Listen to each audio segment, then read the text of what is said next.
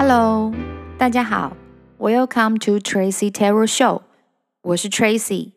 今天大家一切都好吗？希望你们都事事顺心啊，平安健康。我们今天节目要进行的是占卜解答，所以呢，请大家心里面呢默想，心中默想，静下心来想一个问题，然后呢，请塔罗牌给我们全新的、不同的视野、不同的观点跟建议，给我们方向指引。大家都准备好了吗？那在节目之前，我已经预先将牌抽好，为大家读跟 read 解读这个牌面的讯息。抽到的牌分别是钱币三、宝剑六、权杖三、权杖五、钱币侍者跟圣杯七。如果呢，听众你们心里面想的问题，呃，是跟工作有相关，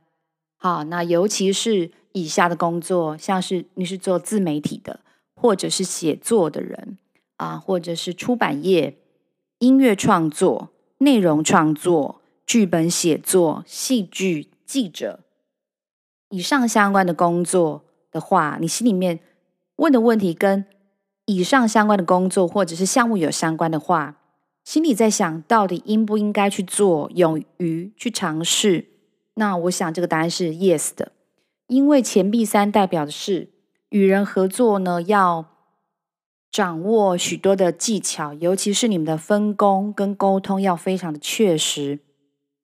宝剑六跟权杖三有一些海外的讯息，所以在你做以上的呃内容呃或是工作领域跟以上相关的时候，尤其。如果跟海外有关系，或者是跟 Internet 有关系的，就是你的内容是可以散布到无远佛界，然后到世界各地的。那对你来讲，这个答案特别的有利。权杖五的话呢，指的是你这个要做的项目，在这个产业的领域的类别，竞争性是非常的强烈的，所以你一定要做好是你自己本身的时间管理，跟与人合作的项目管理。钱币侍者的话，指的是现在心里所想这个项目，可能在一个非常 junior 初始的阶段，还没到完全的蓬勃发展。呃，特别指的是在已经有模有样了，但是是在一个刚开始的入门，一定要做好规划。所以塔罗牌其实是耳提面命的在说，你们一定要做好时间管理，一定要做好你的规划。那不然的话，这个项目或这个时间很快稀里糊涂就过去了。一定要好好的掌握跟把握这一次的机会。圣杯七的话是指说，以上的机会的掌握跟把握，能够为你们开启跟带来另一扇门跟世界，看到全新不同的视野，会有很多多元的机会来跟你们敲门。一定要好好把握，因为后劲可期。非常恭喜这一组的朋友抽到非常漂亮的牌面。